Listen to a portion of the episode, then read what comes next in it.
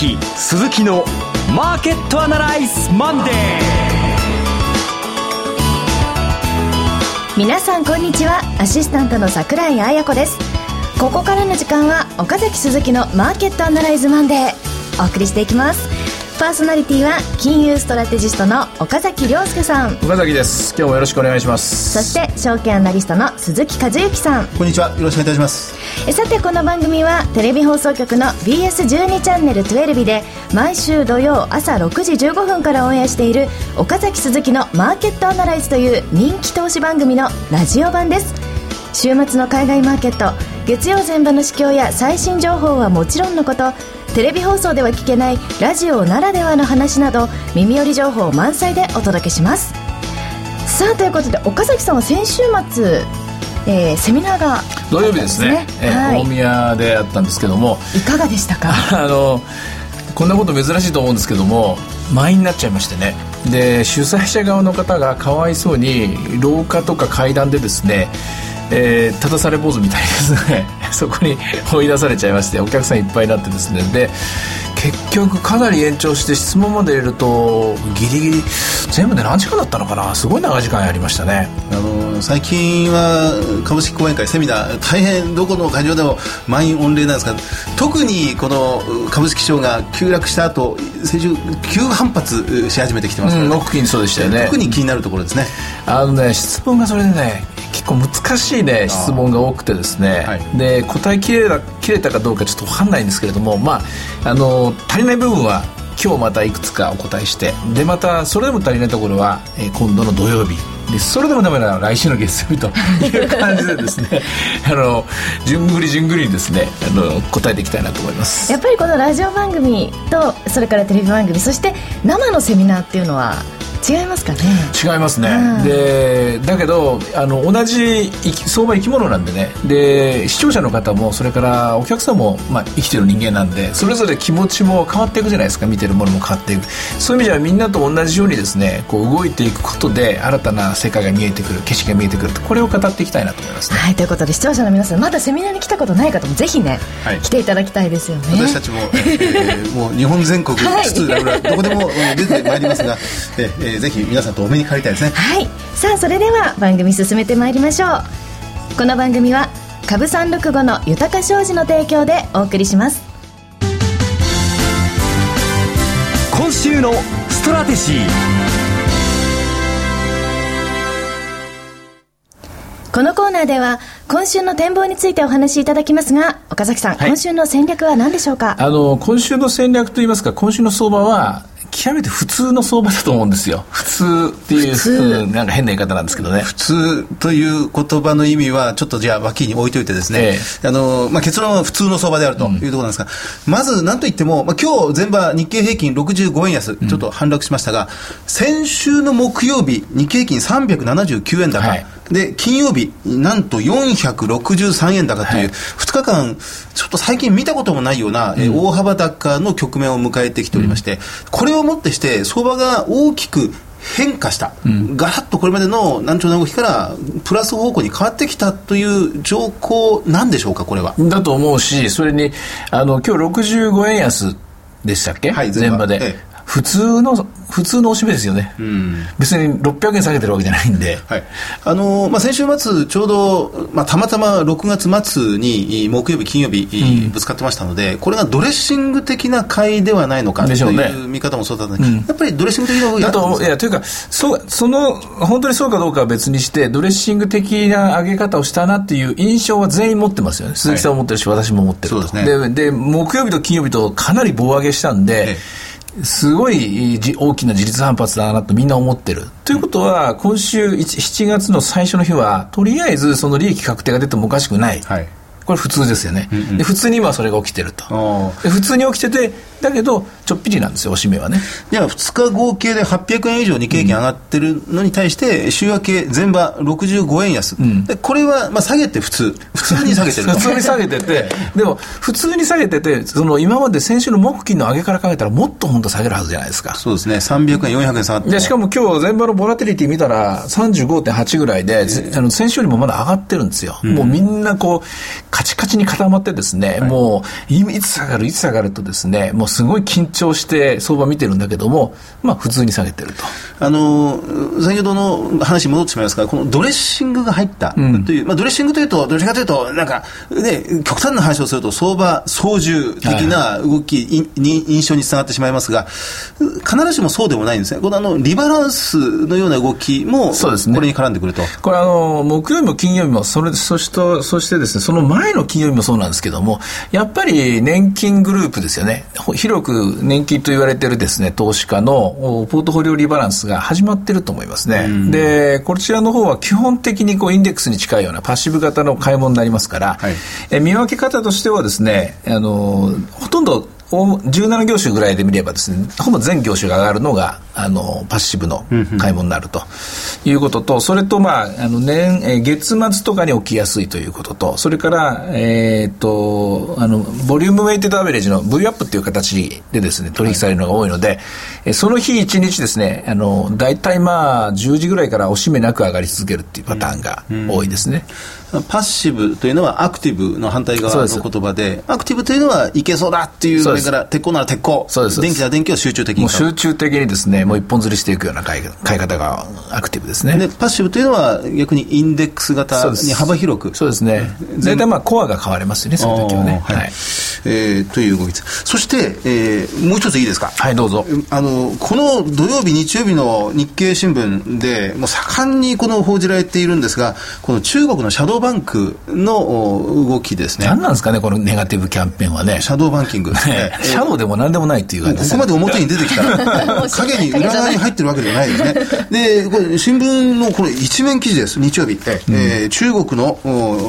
影の銀行、シャドーバンキングの利財商品の残高130兆円。はいはい、GDP との比較でいくと、まあ、130兆円じゃないんですが、中国の住宅市場の建設コストから見た住宅市場価値は GDP の400%近くなっていて、うん、不良債権ピークの日本とほぼ並んできて、はい。うん、なんていうとても恐ろしい言葉がたくさん新聞市場に踊ってるんですが、はい。このあたり、中国の影響は、うん、考えなくていい。い？や、ていうか、だから何なんだっていう話なんですよ。えだからだって日本のバブル崩壊が89年の12月末から来ましたよね、はい、あの時アメリカ株はその後どうなりました？上がりましたえらい勢いで上がりました。だから、はい、そうやって物事考えていかなきゃだめですよね、うん。で中国と日本って一連卓勝で死んでいくんですかってそんなことないでしょ、うん、そうじゃなくて、じゃあ中国にのバブルがもし崩壊したら誰がプラスになるのと。うん、という発想で物事を見なきゃ全然物事なんてますかロジックが進まないと思うんですよね。お金の流れる方向はそうですよ。中国がダメになると世界中いっぺんに日本も含めてだーっとダメになる。それはそれはアメリカだけですよ。でも日本の企業も結構中国に進出してたりとかって影響ないんですか、ね、全部いってないですよね。ああで全資本入れてないですよね、はいなおかつそのその不動産バブルと関係ない仕事がほとんどですよね。あの、まあ、この間のつい先日の土曜日にそのトゥエルビのマーケットアナライズで放映した時の番組冒頭では、まあ、中国の短期金利が非常に上昇していると、うん、そうですね。で日曜日にこういう記事が出てはいたんですが、えー、で岡崎さんはこうテレビの方ではこの今回の中国の短期金利上昇中国の今経済的なちょっとした波乱というものは無視しましょうと、うん、なかったこととして考えていこうと思ってますというお話でした、えー、まあ、そそのまんまそうですそうです。あの金利が上がったっていうけども、所詮3か月もの、3か月ものまでの金利であって、6か月になると落ち着いてるんですよ。うん、で、この利財商品と言われて、で、130兆あるとか、で、不動産バブルの崩壊だっていう、おどろおどろしい言葉ばっかり、どんどんどんどん出てくるんだけど、いや、待てよと。日本がバブル崩壊した時日本の他の国はどうだったかなかなとかですねそうやって物事を視野を広げていかないとどんどんどんどんなんか悪い方向に悪い方向に行くような気がするんですよね、まあ、そう思ってあえてテレビではちょっとそこで手術のやめようと、うん、お金の流れでいうと、80年代は外国人投資家が日本株をずっと売り続けて、ええ、で90年以降、日本の株がだ下がってきて、現在に至るまで外国人はずっと買い続けてるという構造ですから、下がれば買うということになるだと思うし、で逆に日本がバブルが崩壊したことが、逆にあのお金が日本に集中してたものが、外へ外へと行き出して、でそれまで日本に変調してた投資資金がですね、えー、どんどん広がっていって、でまたアメリカ株の復活とかですね、90年代の,、えー、あのアメリカのゴールデンな時代ですよね、はい、そっちに変わっていくわけなんで。うん。まあ、お金の流れを見ると、あの時とこの時の経験が、ひょっとしたらこうなぞらえることになると、うん、だと思うし、どういうんですかね、ちょっとまあ、新聞の買い方も問題あるんじゃないかなっていう気がしてしょうがないですね。はいえー、ということですが、はい、はい、難しいシャドーバンキング。シャドーバンキング。はい。シャドウのことはシャドウに聞けということです。全然何も、えー、ちょっと鈴木さんもポカンっていう感じなので。まあでも、えー、あのいいじゃないですか。いいじゃないですかね。みたいです、はい、でもまあ一番ねほ本当にあのピンチになったら人民元がもっと売られるはずですからね、えー、そこも見極めていく必要があると思います、ね、人民元はじりじり人民元高の方てかまあもともと動かないようにはできてるんだけれども、はい、まあ、みんながこぞって中国からですねお金を引き上げたっていう局面でもないと思いますけどね。はい。えー、じゃあここはひとまずこういうことでいたしましょう、はい、衝撃の、はい、お話ということで。す、まあだまあ、冷静にこう物事を見ていきましょうとニュースも読んでいきましょうということですね。大変だ大変だっていうのはたたやすくて、はい、これを大変ではないって否定することはものすごく難しいことだと思うんですよね、えー、まあ、だから無視するいいんじゃないかなと思ってるんですけどね。私は日本株に集中していこうと思ってますけど、ね、慌ててそれでこうお金を引き上げたり入れたりとかいうことじゃなくて、うん、まあ落ち着いてみて落ち着いて動かそうと、うん、それよりも今日見なきゃいけないのは、はい、このニュースよりもあの為替がちょっとじりじりと100円に戻ってる話とか、あるあるいはあの今日出た日銀短観でとかですね、大事なニュースいっぱいあるんですよね、ええ、為替は静かに99円30銭ぐらいまで、これも予想外じゃないですか、そうですね。こんなに簡単に100円近づいてくるとはみんな思ってないわけで。またた円高だっていう見方強かったですよね、えー、河合さんなんかもね100円超えてきたらあの悪抜けだみたいな言い方してますけども100円超えないんじゃないかみたいな言ってたけども、うん、このままだとなんか意外にもう一回100円再トライっていう可能性も出てきましたよね、うんうん。はい。あと、単価に関して言うと、日単価もうちょっと強い数字が出るかなと思ったんですけどね。朝出ました。えー、マイナス10、前回マイナス10だった大企業、製造業の景況感指数が、えー、マイナス4。まだマイナスですよ。うん非常に慎重に見てます、ね。DI プラス4ですよね。あ、プラス4。プラス4、ね。失礼しました、失礼しました。はい。プラス4ですよね。で、それとね、もう一個はですね、設備投資なんですね。5.5%13 年度計画っていうやつですね。はい。まあ、この辺のところも見て、ももっといくんじゃないのかなと思ってるんですね。であとはまあ、えっ、と、業種によってはね、うんと、すごく良くなってるところ、まだまだ慎重なところがあって、えー、こういうのを見ながら、あなるほどなというのを今、まあ、感感触としてね、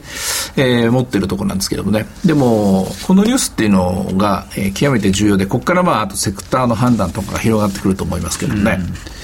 うんあのまあ、今週はいよいよ2月決算、小売企業の決算発表が非常に盛んに出てきます、でまあ、この土日の間もイオンが第一四半期で、えー、過去最高利益を更新するという、はい、まあ、イオンはなかなか利益に結びつかない企業の代表選手ではあったんですが、そこでも過去最高利益という状況になってきますから、うん、まあ、今週、これから先出てくる小売企業、かなり期待できるんだなと。基本的にあの売上単価が少し伸びてくると、上がってくると、すごく利益が出やすいということは、どの業種でも今、一緒ですよね。はい。はい。ということでいろいろ展望していただきましたがこの1週間の相場がどうなったかについては土曜朝6時15分から BS12 チャンネル12で放送の岡崎鈴木のマーケットアナライズをぜひご覧ください。また Facebook でも随時分析レポートしています。以上今週のストラテジーでした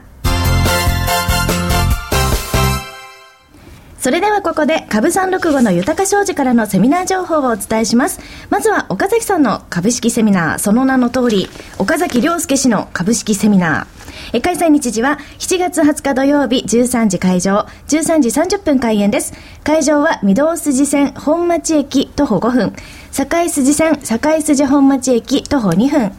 大阪国際ビル17階国際カンファレンスプラザ A の3となっております。お申し込み連絡先は、豊か商事大阪支店、フリーコール0120-441-377、0120-441-377です。受付時間は同日祝日を除く8時から20時となっています。関西地区の方はぜひご参加ください。さあ、そしてもう一つ岡崎さんの、えー、登場されるセミナーがありまして、こちらも豊か商事特別経済セミナー in 福岡福岡いらっしゃるんですか？そうですね。これは8月3日で、はい、大阪は7月20日ですね、はい、8月。結構結構大きい場所だと思うんで、はい、えっ、ー、とまあ、この間の大宮ぐらいのですね、キチキチにはならないと思うんですけれども、ちょっと早め早めに電話してもらった方がいいかもしれない。ですね、人気のセミナーですからね。えー、あの、近づいてくると急にボンとですね、はい、予約が入るみたいなんで。はい、このセミナー全体のタイトルとしては、円安株高をどう見る新時代の投資戦略ということで、講師陣は、岡崎さんのほかですね、若林 FX アソシエイツ代表取締,、えー、取締役の河合美智子さんということなんですけども、内容的には？えっとですね、これずっと河合さんと今組んで、えー、っと、何、いくつか回ってるんですけども、テーマ的にやっぱり異次元金融緩和ですよね。これ4月から実際にあって、まあ、アベノミクスから考えると去年の11月からなんですけども、まあ、今が大体何合目なんだとか、次の展望何なのかっていうのを、やはり予想していかないとですね、みんなちょっと今、三角持ち合いで立ち往生しているところなので、うん、まあ、そこに焦点を当ててですね、お話をしていると、為替も株もという感じですね。はい、8月の相場がどうなっているのかも楽しみですよね。そうですね。はい、はい、ということで、開催日時は8月3日土曜日12時会場、12時30分開演です。会場はキャナルシティ博多。あ、そうかそうか、キャナルシティであるんだ。はい。はい。大きいですからね。大きいところで。ね、はい。お申し込み連絡先は、豊か商事福岡支店フリーコール0120-998-624。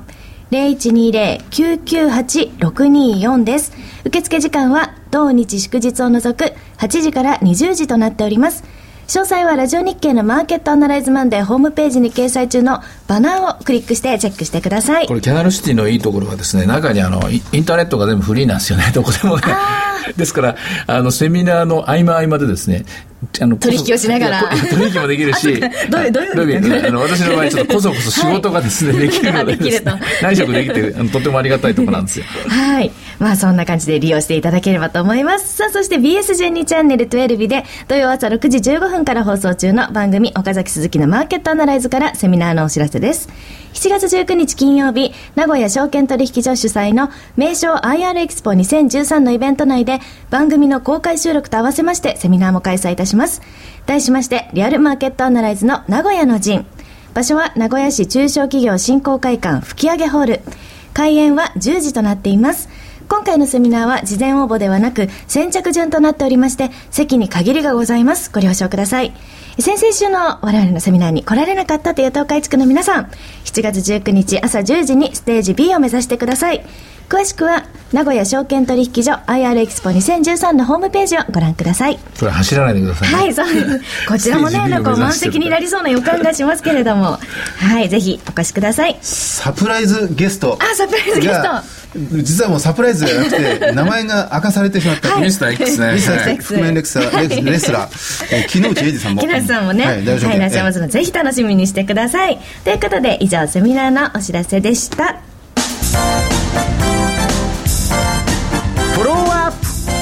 プアナライズ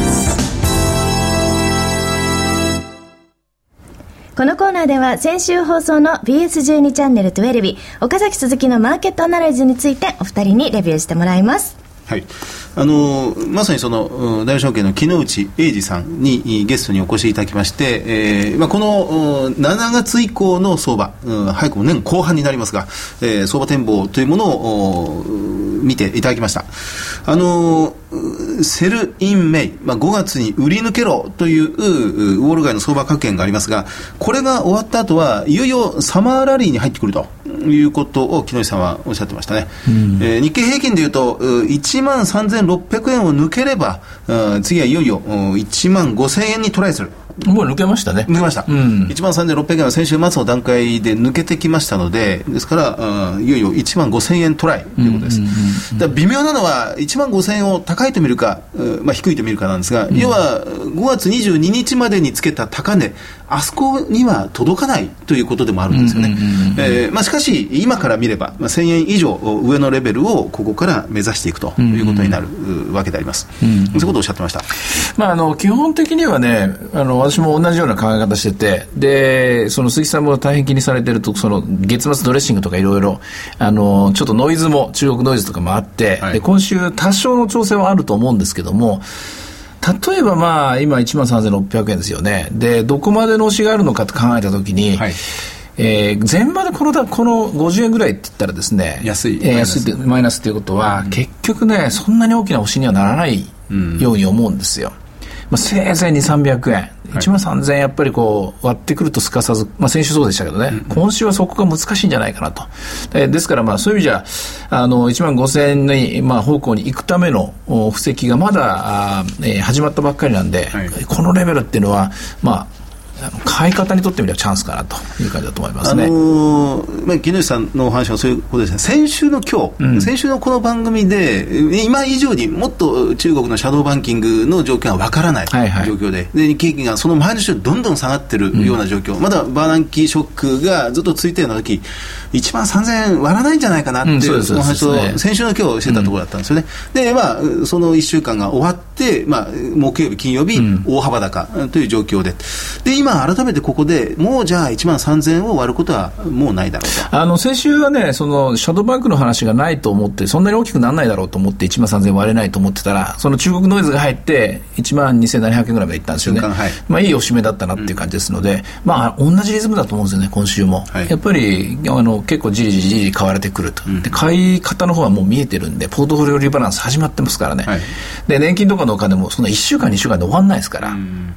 うんあのまあ、ちょっと先週では、その前の週に戻ってしまうんですが、あのマーケットアナリテレビの方のこちらで、山崎和邦さんがお越しいただいたとき、うん、あの3戦転換で引転した、要転したっていう話がありましたね、でやはり先週末のあの大幅高、うん、木曜金曜上げで、日経平均は3戦転換、要転、プラス方向に変わってきて、ね、その前の陰線が騙しだった騙しだったという形になりましたね、ですから、あれがこう引転したまんまだと、なかなか強気にもなれないんですが、その前の要請も騙しだった。結局騙し騙される世界。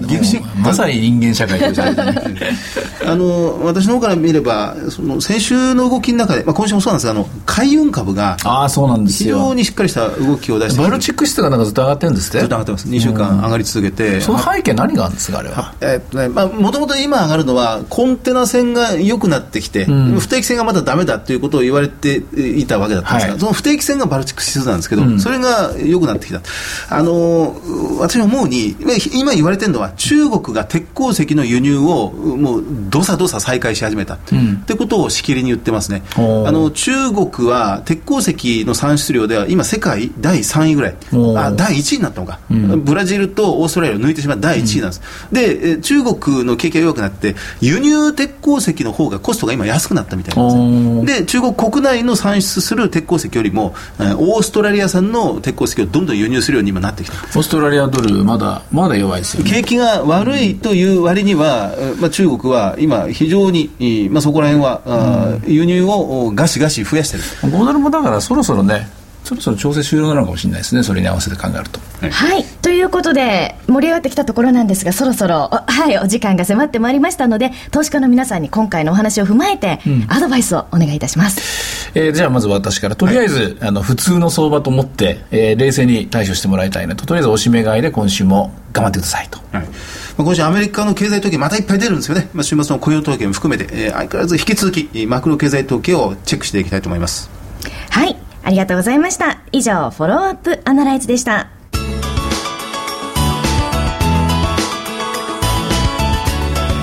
さて、岡崎鈴木のマーケットアナライズマンデー、そろそろお別れの時間です。いやあの毎日毎日いろんなねニュースが飛び込んできて勉強するのに精一杯なんですけれども勉強しながら喋るっても大変ですよね。いやでも そんなにセミナーが多いとセミナー資料を作るのも大変ですね。大変なんですよもう。ぜひね皆さん。ちょっと泣き言が言いたくなってるんですけど、はい、そんな岡崎さんを見に来てください。ということでここまでのお話は？はい岡崎亮介と鈴木和之そして櫻井彩子でお送りしました。それでは今日はこの辺で失礼いたします。さよなら。この番組は株三六五の豊か商事の提供でお送りしました。